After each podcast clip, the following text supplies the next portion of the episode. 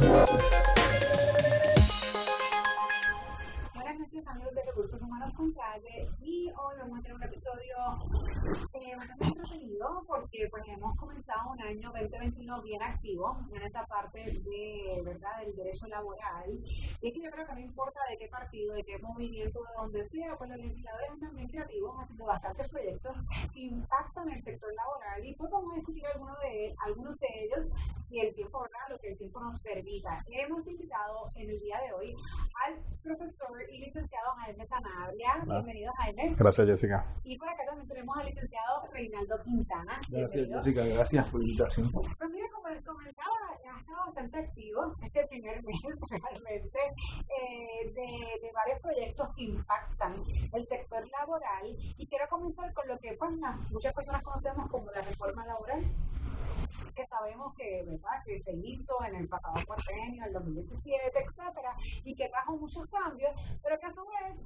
pues muchas personas, ¿verdad?, han mostrado ciertas inquietudes o problemáticas con estos cambios y que mucha gente estaba esperando como que entrara un montón de gente nueva a la legislatura y viniera con, con un proyecto de derrogar esta ley con como dicen por ahí, enmendar. Así que yo creo que es importante que podamos entender algunos aspectos de ello, porque es una- es bastante ambicioso poder, poder tener todos los temas, pero algunos aspectos de ella, de lo que era antes, lo que, lo que se pro- está promoviendo hoy día, y, y ¿verdad? sería su, su, su, eh, su opinión sobre esto. Yo, yo comenzaría con el tema de las vacaciones, ¿ok? Y porque esto es un tema que yo sé que pues, a la masa, eh, a nivel de que todo Puerto Rico, a todo el pueblo, nos afecta el tema de las vacaciones y que incluso sabemos que en el sector público se revirtió. En algún momento se les dio una licencia, se les quitó, se les volvió a dar, etcétera. Pero en el aspecto, como en el ámbito continuó el cambio de la, de, pues, de la licencia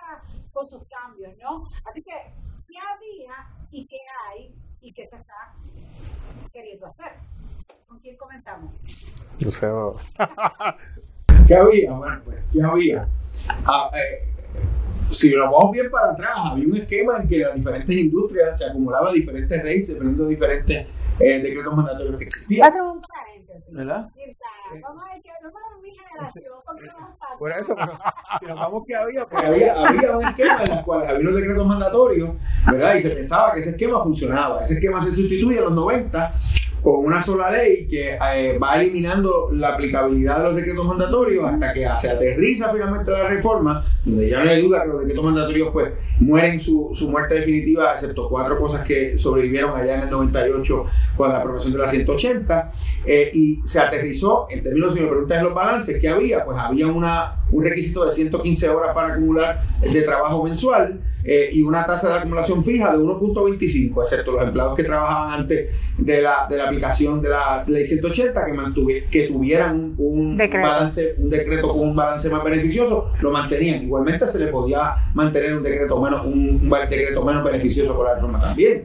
Eh, y, pero en general la tasa era 1.25. ¿Qué trae la reforma? 1.25 días de acumulación por mes en que trabajara 115 horas. ¿Qué trae la reforma? La reforma trae unos tiers, una, una, una- unas, unas escalas de acumulación que el primer año del reclutamiento del empleado acumula 0.50 de su día eh, de trabajo eh, en el mes. El- de una vez cumple un año pero no ha llegado a los 5 acumula 0.75 una vez llega a los 5 acumula un día. Y cuando llega a los 15 días de trabajo acumula 1.25 por mes en que se trabaja en 130 horas porque la reforma uniforma para todo el mundo la acumulación de licencia eh, en cuanto a las horas necesarias a 130 y en enfermedad se quedó igual.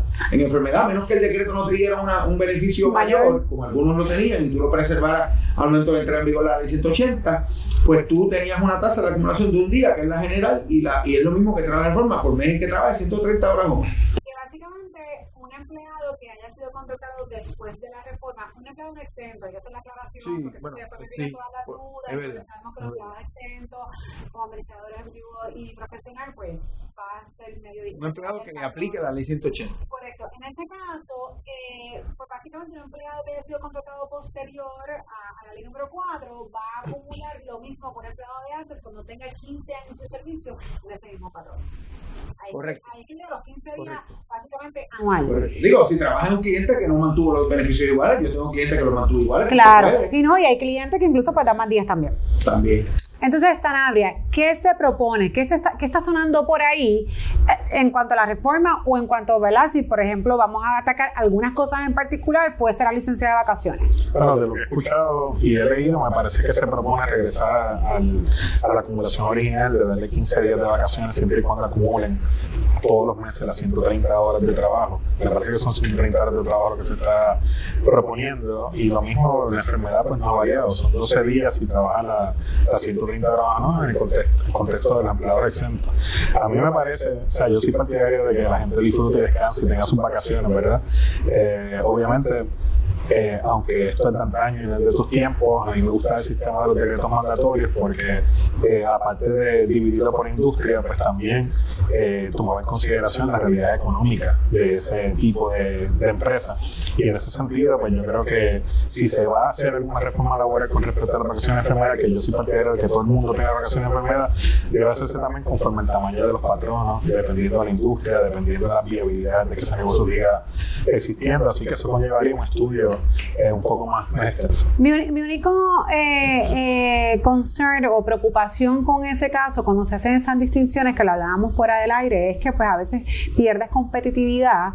Estos patronos, ¿verdad? Cuando, cuando pues en efecto está, ya de por sí la hay, sabiendo como mencionaste que hay patronos que pues dan derecho o, o no derechos, sino que dan beneficios por encima del que derecho requiere, porque pueden hacerlo, ya de por sí me pone a un nivel eh, difícil de competir. Si fuese por ley, pues más todavía, porque entonces si tú das 15 porque tú puedes, pero entonces yo doy 10, pues entonces a quién yo voy a ir a trabajar, el que me da 10 o el que me da 15.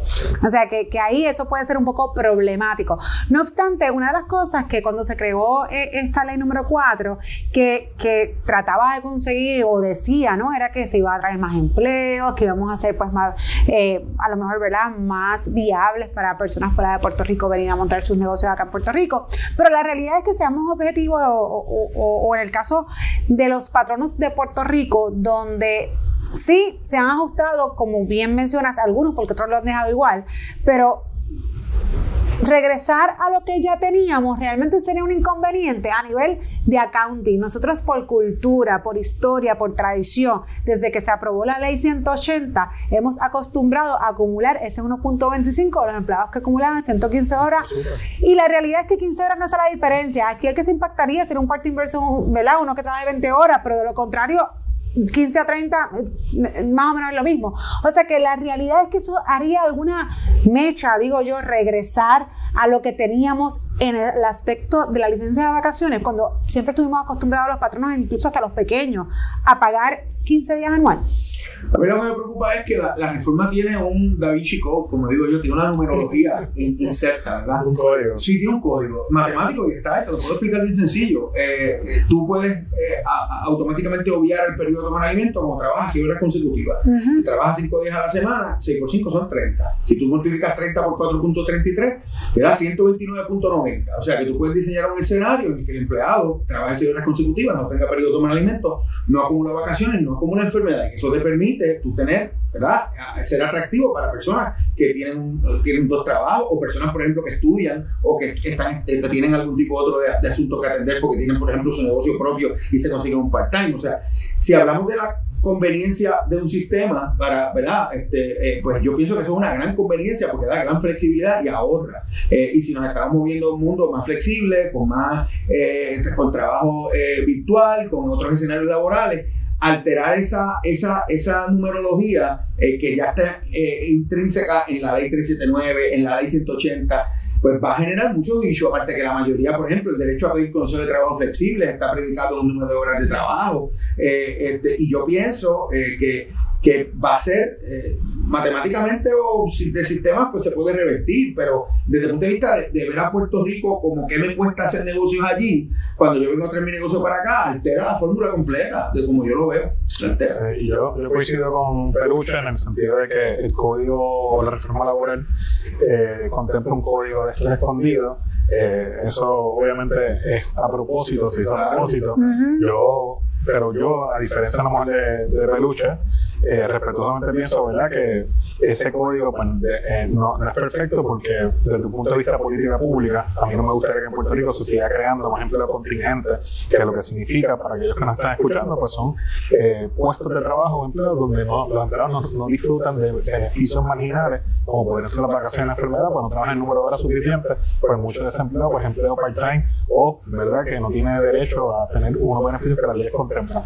Y en ese sentido, pues por eso yo te digo que el respeto como, como Reinaldo lo, lo, entiende y está hecho con un propósito y fluye, pero al mismo tiempo no sé si desde un punto de vista social y un punto de vista económico es lo más conveniente para, el, para Puerto Rico. O sea, yo creo que, que pueden haber otro tipo de medidas aún reconociendo las vacaciones de enfermedad, que pueden redundar en el beneficio de, los trabajadores. En ese sentido, pues yo soy partidario de regresar al sistema antiguo, porque eso por lo menos le garantiza un número de, días estable a cada trabajador. Lo que sí yo no estoy de acuerdo a lo mejor es en que eso sea un número que aplique por igual a todas las empresas, independientemente del tamaño de la ganancia. No por industria nuestra, pero sí del tamaño de la ganancia. Yo creo que los obreros o los trabajadores tienen derecho a, tener días de descanso y vacaciones y al mismo tiempo tienen familia, muchos de ellos, y obviamente ese tiempo es tiempo también para su familia y como sociedad. Y yo me estoy apartando lo legal, ¿verdad? Como sociedad, yo creo que una sociedad. Claro, es que la razón, y, y la, la, razón de los días de, de, vacaciones, ¿no? El disfrute de, de vacaciones,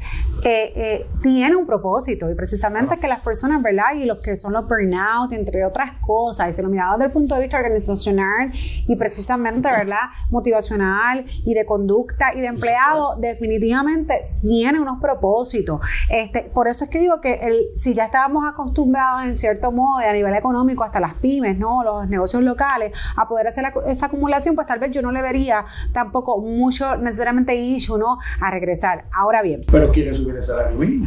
Claro. Va, vamos para allá, vamos para allá, vamos para allá. Una, una economía post-COVID, en una claro. María, en un Puerto Rico económicamente deprimido, eso va indudablemente a decirle a algunos patronos que lo que hacían con tres va a tener que hacerlo con dos porque ese otro es la ganancia mía. Claro. Donde no hay una burguesía nacional donde no hay una, una, una, estructura económica sólida, no hay empresas nacionales y dependemos ahora mismo, que el servicio del sector más grande, dependemos de la inversión extranjera y de la gente que entra, tener salir de 15 dólares, pues, aunque yo soy partidario que todo el mundo gane bien también. Pero no hemos, me están brincando. Pero me. Es un debate que hay que tenerlo. Pero, eh, con vino en la mesa, pero hay que tenerlo, porque eso es un problema. Mira, yo los puedo invitar en la próxima con vino, con cositas, pero antes de llegar allá, porque me están brincando y con eso quería terminar con el salario y vamos a seguir a enfocarnos en reforma. El otro tema que también ha traído mucha controversia es el tema del periodo probatorio. Sí. Ok, el periodo probatorio, ¿verdad? Pues para los que no conocen, pues sabemos que es un periodo donde el patrono, ¿verdad? Tiene esta libertad de poder evaluar, porque básicamente este es el propósito y ustedes me dicen si es lo contrario, es que yo como patrono pueda ver que esta persona en efecto, ¿verdad? Compita, tenga las competencias, las destrezas, lo que necesite ese puesto. Y yo durante ese periodo poder evaluar y en efecto decir, pues mira, tiene o no lo tiene poderlo terminar. Anteriormente, ¿qué había, Sanabria? Eh, antes de la reforma laboral, el periodo probatorio era de 30 de Pero no me vengas con los tiempos antaños, como no, hizo Quintana. O sea, antes de. ¿Qué había antes de? dentro de nuestra generación, ¿verdad? Exacto. El periodo probatorio era 90 días, 3 meses, y tenía que cumplir con los requisitos de forma. Ahora mismo, eh, después de la reforma laboral, pues eh, cambió y el periodo probatorio puede ser para empleados no exentos 9 meses o 270 días, para empleados exentos pueden ser 12 meses o 360 días y puede ser incluso verbal el contrato, no hay un requisito de forma per se, ¿verdad? Y lo que cambió es eso, la duración de ese periodo probatorio. Ahora, pues, escuchar al gobernador Pierluisi y algunos legisladores decir que lo que se pretende es que en vez de con la reforma laboral que convirtió el periodo probatorio en 9 o 12 meses, dependiendo del tipo de empleado que se reduzca a un intermedio, a 6 meses, por ejemplo, dependiendo la clasificación. Y lo que se busca es no darle tanto, tanta facultad al patrono para morir por tanto tiempo a empleado y sabéis que el empleado tenga más estabilidad en su psique y esas cosas. Así que eso es lo que se está buscando. Yo, yo estoy en un eterno periodo probatorio, porque yo si no el trabajo mal, el cliente me va a votar tú estás en periodo probatorio eterno. Todo el tiempo, todo el Entonces, tiempo. yo no veo cuál es el plan con el periodo probatorio, porque yo llevo 25 años de abogado y toda mi vida he estado en periodo probatorio. Mira, yo creo que. las cosas como tengo que hacer. Y yo creo hago mal, y, y esa es la actitud correcta. Y, y claro, y, y, y, yo creo que cuando mencionan de la psique, por lo menos yo que estoy en este ambiente donde con muchas de las preguntas que los candidatos me hacen, ¿y cuánto es el periodo probatorio? Claro, porque, y, y yo creo que definitivamente que tenemos, ¿verdad? Eh, ese mindset equivocado. De que yo estoy en el comfort zone, yo estoy en el comfort zone, yo estoy en un lugar donde yo pasé mi periodo probatorio probatorio, so que para que yo me voy a arriesgar y estar 12 meses. Pero Yo- tú lo juntas con la mesada y te da un sentido de entitlement de para sacarme de aquí a mí tienen que pagarme tanto. Entonces ese, es el- ese es el mindset equivocado, Ujú, ujú, como yo lo veo. Claro, porque definitivamente yo, yo, yo, yo soy una persona bien segura de mí y yo creo que a mí eso no me, no me pausaría para hacer un movimiento. Porque yo creo que si yo te voy a demostrar en 90 días, te lo demuestro en 90, en 6, en un año. Entonces yo no tengo por qué tener miedo de lo que es mi desempeño. Pero sí esa es la realidad. Y lo veo en la calle. Ustedes son personas honestas, ustedes son personas trabajadoras, no todo el mundo eh, es de la misma manera. Hobbes habla del ser que humano si- malo el sistema tiene que por proponer los de trabajadores. Pues claro, pero Porque no. el sistema también tiene que proteger a los trabajadores buenos de los patronos que son inescrupulosos, si es que hay algunos. Personas que, porque simplemente le caes mal, te pueden despedir así porque sí, otras cosas en ese sentido. Eh, y oye, no estoy diciendo que hay patronos inescrupulosos, a lo mejor los hay, pero el sistema tiene que buscar de una manera una garantía y un balance para los trabajadores que estén tranquilos y sepan que sí, se desempeñan con la mentalidad que Peluche habla y que tú hablas, Jessica, sepan que van a estar ahí estables. Lo que pasa es que yo, creo no que... volver el patrono que vote a alguien por, por placer y por chiste, ¿verdad? No, no he visto nunca uno. Y mira que yo hago esto todos los días. No, no he visto todavía uno. Yo lo que pienso es que también las cosas cuando son, este, no son pensadas o te afectan como que de un lado a otro, también eh, eh, eh, el ser humano se les hace difícil. De por sí es, es, es un poco di- difícil, ¿no? Al cambio, adaptarse y encima tuvieron de un periodo probatorio de 90 días, pa, y te machucas con 12 meses, cuando de por sí, el- ah, y yo sé que esto no lo hacía mucha gente, pero anteriormente, si el patrono no estaba seguro de ese periodo probatorio, podía solicitar una extensión de 180 días bajo el Departamento del Trabajo. Puede pedir 90 más. hasta Por, 100. por eso, hasta 180. Y yo lo hice, y de verdad que el proceso era, era bien fácil. Lo hice en dos o tres ocasiones. O sea que yo creo que precisamente será lo que podíamos hacer, haber hecho desde el principio. En vez de unos 90, pues llevarlo a los 180. Oye, porque yo creo que seis meses es fair para las dos partes y no tener una persona 12 meses o 9 meses esperando. Y yo pienso que ahora, ahora yo voy a la parte de beneficios, ¿ok? Porque sí eso impactó a aquellas empresas que proveen beneficios. Por ejemplo, en los casos de em- eh, empresas que proveen un 401k, muchas empresas donde su derecho de elegibilidad, ¿verdad? Que se lo brindaban al empleado, era a los 90 días. No hace ningún sentido que yo te brinde que tú puedas participar o ser elegible a un 401k a los 90 días si tú no vas a pasar el periodo probatorio hasta el año. Pues que hicimos muchas empresas que yo incluso en clientes lo recomendé porque no hace sentido administrativamente ni para nada. Ah, bueno, pues si el periodo probatorio es a 12 meses, pues yo te tengo que mover tu elegibilidad hasta los 12 meses. Pero la elegibilidad es una cosa y el vesting es otra. Normalmente eso para llevarme No, chavo no, no, no, no, no, no, no, no, claro, el vesting es otro. Vamos a suponer que en este caso, pues el vesting también era más de un año. Pues en ese sentido, no. Pero de igual forma, esto, como quiera que sea, es un beneficio que el empleado pues, tiene una cuenta de ahorro, lo que fuese. Tú sabes, o sea, que, que, que de todos modos, aún así el vesting estás perdiendo otro. Si te fuiste después y lo cumpliste, esa aportación o ese pareo de esos seis meses, lo que te quitaron. O sea que a nivel de, de, de beneficio, y hablar del tema de 401k, pues yo creo que fue uno de los más impactados, porque a nivel de plan médico, Anyway lo tienen que seguir ofreciendo a los 90 Correcto. días. Este, pues, pues pudiese ser que, pues en ese caso, sí perdieran alguna que otra cosa aquellos patronos que, que tenían algunos beneficios marginales. Así que yo creo que eh, eh, el vislumbrar llevarlo a seis meses pudiese ser un win-win para ambas partes. Ya a mí me parece que es bastante justo. Y Yo creo que parece que si usted cree que 90 días realmente es muy poco, especialmente en los estrés de vida que vivimos para poder evaluar a una persona. 90 días era injusto, incluso para ambas partes, porque muchas veces el propio empleado no tenía la, eh, la oportunidad de brillar en 90 días. O sea que yo creo que era tan malo para el empleado como para el patrono. y le das tranquilidad. Acuérdate que. Pero seis meses, ¿Saben? Seis meses, pero no porque a lo mejor el peluche nunca haya visto un patrón que vote arbitrariamente, significa que no exista. El profesor Chiesa, que es uno de mis profesores favoritos de la Escuela de Derecho, que daba Derecho Penal y Criminal, lo laboral se parece un montón al Derecho Criminal, decía que en lo criminal un liberal era un conservador que nunca lo habían asaltado, un liberal. Pues en el, en el campo de la arena laboral, pues es más o menos similar, ¿sabes? No porque yo no haya tenido a lo mejor esa experiencia significa que no exista. Y en ese sentido, pues yo lo que busco es, con los 180 días, eh, buscar ese balance entre el patrono y el trabajador, al mismo tiempo darle paz a, a, a las relaciones obrero-patronales de alguna manera u otra. Lo han dejado en los 180 y lo están manejando. O sea, Sí. que yo pienso que eso es algo cosmético. Lo que pasa es que yo siempre me pregunto si el legislador movió todo un andamiaje hace tres años para hacerlo de una forma, que ha cambiado para hacerlo en otra. Si no es el capricho populista y llevar el mensaje de que es algo por ti, que es un mensaje que realmente es ridículo. Los legisladores ya. Claro, no salen- definitivamente ese es el, el objetivo principal de un legislador, pues comparto la opinión, definitivamente nosotros tenemos que hacer legislación que sea pensada, Bueno. que realmente cumpla objetivos para beneficio de todos, especialmente de los empresarios y empleos locales, que son los que, oye, muchas veces soportan, soportan muchos de los empleos de este país. Aguanten, aguanten. O aguantan, bueno, bueno, lo aguantan. congruente, legislación que sea congruente con el ordenamiento. Me gusta lo que dice Peluche del populismo, ¿verdad? Porque obviamente todavía nuestros legisladores y nuestros, goberna- nuestros gobernantes tienen en la mente toda esta teoría populista, toda esta teoría de los derechos individuales y liberales, el paternalismo, y a base de eso se Sin embargo, como están ustedes proponiendo, debe darse una legislación congruente y coherente con la Yo siempre me pregunto, yo siempre me pregunto que quiénes son los asesores o de dónde ellos sacan esta data. Porque incluso ahora se está moviendo y entre uno, ¿verdad? Entre estos mismos proyectos se hablan de ciertos legisladores. Y leí uno que me parece.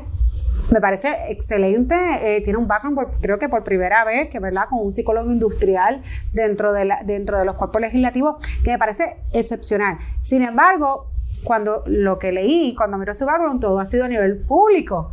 Y volvemos, te estás legislando por privados, que son dos mundos aparte. O sea, tú no puedes comparar, porque precisamente por eso que ustedes están quebrados. Pero eso es otro tema. Eso es otro tema. como esa dinámica de que tú te enfrentas a, a- a personas que tienen poder de adjudicación, que tienen un esquema, un sistema de derecho público que es completamente diferente. Completamente. Y tú se lo desconocen, pero legislan para acá. Sí, Pero entonces otro tema que es bien interesante es el tema de ley 80. Ok, sabemos que dentro de la reforma pues también hubo unos cambios. Y quiero que me aclaren la duda porque siempre hubo como que medias opiniones encontradas en cuanto a que si con la reforma en efecto eh, eh, esa presunción caía Eso es la prueba. Correcto. Si era entonces el empleado, a diferencia de antes, quien tiene que demostrar que el despido fue injustificado. Eso quedó como que medio medio. Exacto. Entonces, pues hay diferentes opiniones que ustedes piensan si en efecto con el cambio de la ley o la enmienda a la, och- a la ley 80, pues en es es el empleado quien tiene que demostrar que, mira, a mí me despidieron injustificadamente. Bueno, la ley anteriormente tenía un lenguaje que decía que cuando eh, ¿verdad? el patrono tenía que probar los hechos, para no responder por el pago de la indemnización dispuesta en la ley 80, tenía que probar los hechos. Y se establecía un peso de la prueba, eh, una carga probatoria de parte del, del patrono hacia eh, ¿verdad? El hecho que pretendía, eh, que estaba como que dice preestablecido. Una, una, un- no era una presunción, pero era como que la, la- carga probatoria la tenía el patrono. Eh, eh, yo pienso que ese, ese lenguaje lo que sucedió, para que la gente lo entienda, fue que ese lenguaje, originalmente cuando se presentaron dos proyectos en Cámara y Senado de reforma, eh, se propuso un lenguaje que el peso de la prueba lo tenía el empleado, estaba textualmente ahí que lo tenía empleado. Hubo mucha resistencia a ese lenguaje, licencia- el, lenguaje sale de los proyectos y se le olvidó al legislador restablecer el lenguaje anterior y nos quedamos sin lenguaje. Eso deja un vacío, en, eh, ¿verdad? Que en el libro mío está ocupado por reglas de evidencia, que es que el que pretende establecer un hecho tiene que probarlo, así que funciona la de evidencia. Hay una opinión de la, de la, de la Secretaría de Justicia en aquel momento, que era la exgobernadora Vázquez, y del, del propio- del propio Departamento del Trabajo, eh, diciendo que el peso de la prueba todavía reside en el patrón. Patrón. No sé de dónde sacan eso, porque el lenguaje que estaba en la ley, eh, bueno, citan los casos que citan el lenguaje que tenía la ley. La ley anterior. Si el caso, mm, ya la ley que citó el caso no existe, como el, el caso deja de cobrar vigencia. Eh, eh, para mí eso no es un debate, es un debate interesante y los tribunales se va a seguir dando hasta que el Tribunal Supremo no resuelva esto una vez y por todas. Este, y eso va a seguir pasando.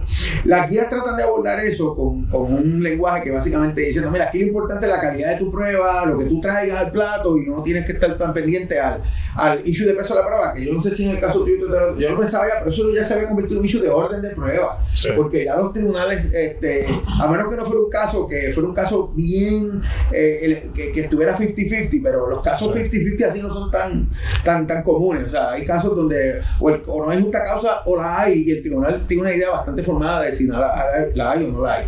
En, en el pasado lo que había era una mesada que dependía de los tiers, ¿verdad? De, de tiempo trabajado. Ahora hay una sola mesada que es fija tres eh, meses y dos semanas por cada año aquellos empleados que fueron contratados con posterioridad al 26 de enero del 2017. Los empleados que fueron contratados antes mantienen eh, ese, el beneficio anterior que era, era significativamente más alto. Pero, pero, y hay un tope también en la mesada nueva de nueve meses del salario. del empleado. eso te iba a comentar. En- no aplica a los empleados anteriores. Con el cambio ahora, este, eh, eh, sí afecta porque los empleados que tienen de 0 a 5 años de servicio cobran un poco más o tendría una mesada mayor a lo que había, pero ya después de 5 años de servicio, entonces sí está el tope de los 9 meses de ese salario. O sea que realmente las mesadas que cuestan, que son las de muchos años de servicio, pues ahora con el tope, pues definitivamente para aquellos que son, como bien menciona, contratados después de la reforma, pues el patrono ahí pues tendría que pagar si fuese el caso, pero no esos salarios exorbitantes o no esas mesadas La exorbitantes. mesada se, ha convertido, se había convertido en un elemento punitivo. O sea, ya eh, las mesadas eran más altas que el tope de los daños que tiene que pagar un empleado con la reforma laboral que pone un tope igualmente a, a- a las compensaciones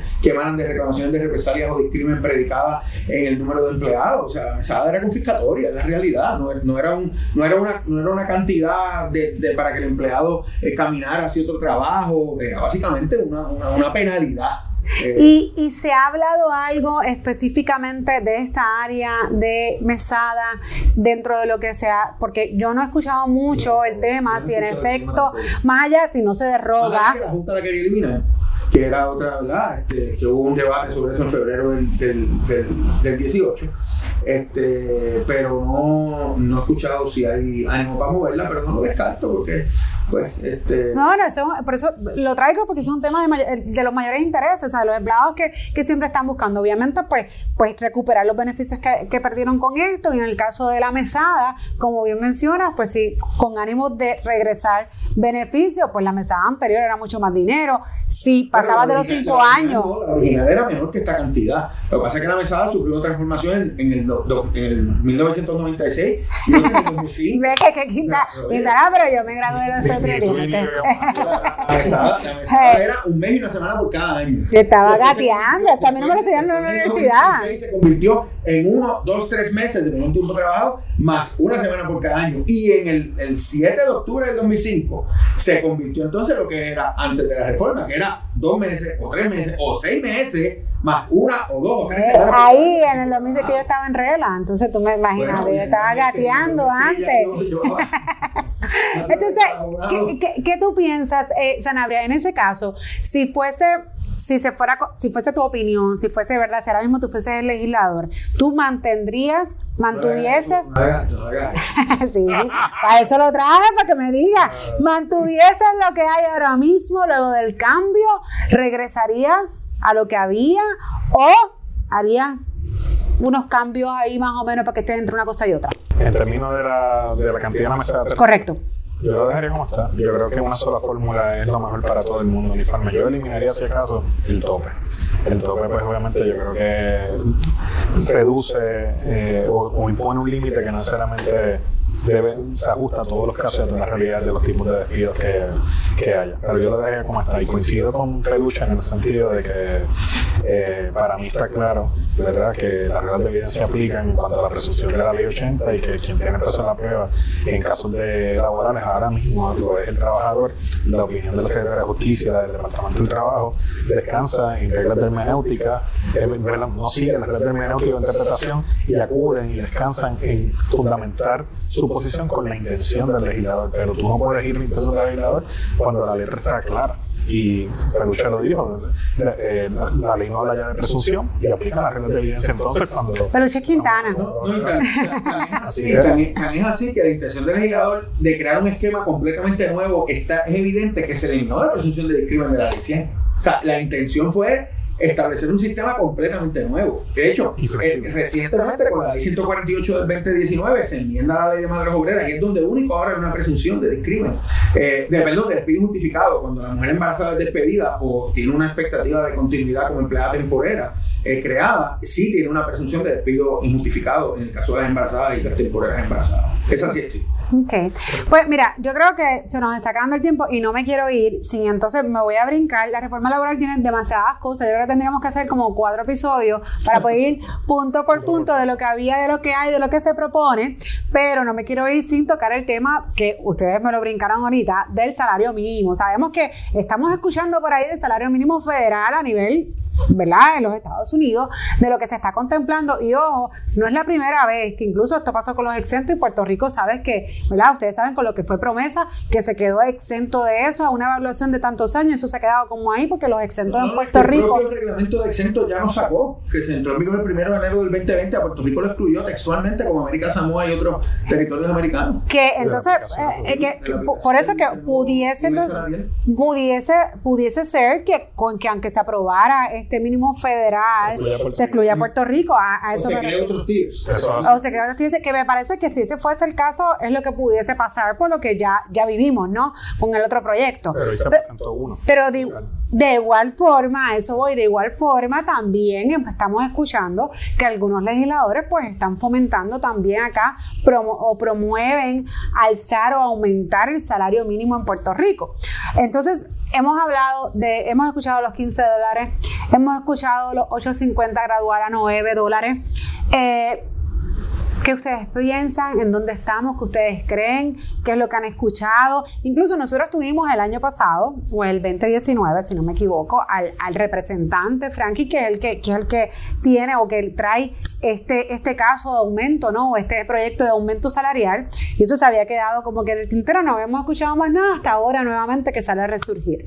Pero mi opinión sobre eso es que los salarios de todo trabajador y toda trabajadora en Puerto Rico deben ajustarse a la inflación. Yo creo que Puerto Rico hablamos ahorita que está en una crisis económica y lleva años estancado en esa crisis, sin embargo, eh, se ha afectado como quiere el poder adquisitivo y el poder de por lo menos solventar la canasta básica para los empleados y trabajadores. Así que yo creo que ese proyecto de, representante, creo que fue un senador, no recuerdo bien, representante. representante que se presentó hoy, es bueno que se esté hablando de abrir el debate, siempre y cuando esté basado en fórmulas científicas, matemáticas o en los códigos que Peluche está hablando, ¿verdad? que eh, se busque la manera de que ese aumento, si es que va a haber alguno, contrarreste la inflación y la disminución en el poder adquisitivo que ha habido del trabajador. En la medida que eso sea así, pues yo creo que es algo sumamente positivo. Por lo menos se está dando la discusión y por lo menos a mí me consta que a lo mejor pueden haber muchos trabajadores en distintas industrias que hace tiempo necesitan un poco de respiro, ¿verdad?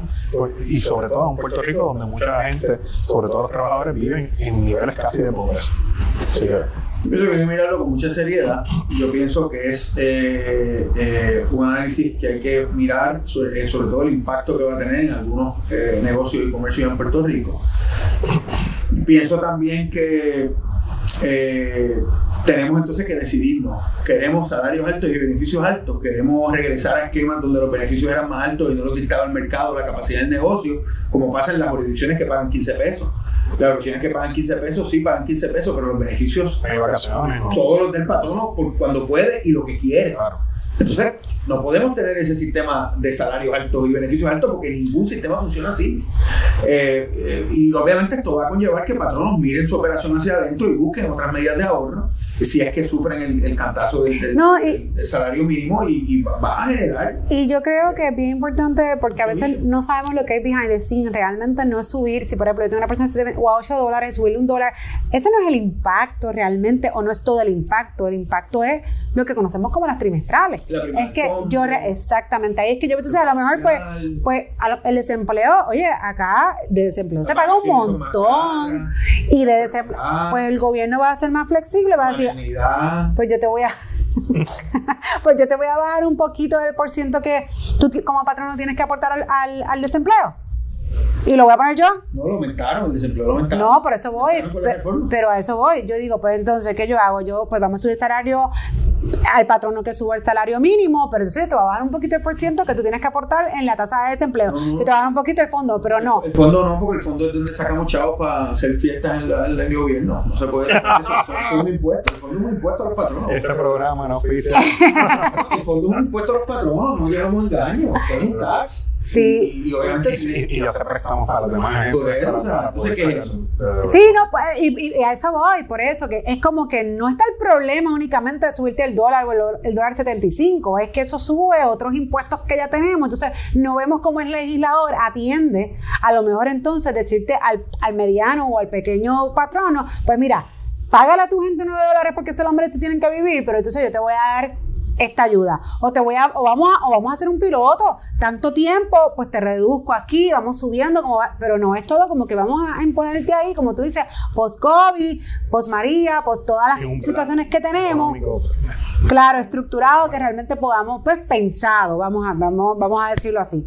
Así que vamos a ver, bueno, yo los invitaré nuevamente cuando finalmente eh, eh, estos proyectos Hablamos hoy de los confinados, que hay un proyecto de ley hoy que se presentó para eliminar centros teatrales. De ese, de ese también, ese también lo, tengo, lo, tengo, lo tengo pendiente porque eso fue bastante reciente. Estuvimos ayer hablando de radio un poquito de eso. Así que ese también, yo sé que está ese, está el de cannabis. Yo te digo que estos legisladores están en 2021 activados. Pero al final, al principio del cuatrenio. Vamos a ver qué se aprueba, porque el proyecto de acoso empezó, lo presentaron el 2 de enero del 2017 y se aprobó en agosto del 2020. So, esos proyectos pasan por muchos issues internos, mucha negociación, pasan por la muñeca legislativa, pasan por toda esa cosa y vamos a ver qué sale. Pues vamos a ver qué sale, pero nada, yo como que empecé un año tan entretenido que yo tengo, yo mira, si es por eso tengo episodios de aquí hasta por lo menos, por lo menos abril de todos los proyectos. Así que ya veremos. Gracias, mira, licenciado Sanabria, licenciado Reinaldo Quintana, que siempre nos dicen que sí, y esto es Recursos Humanos con Calle.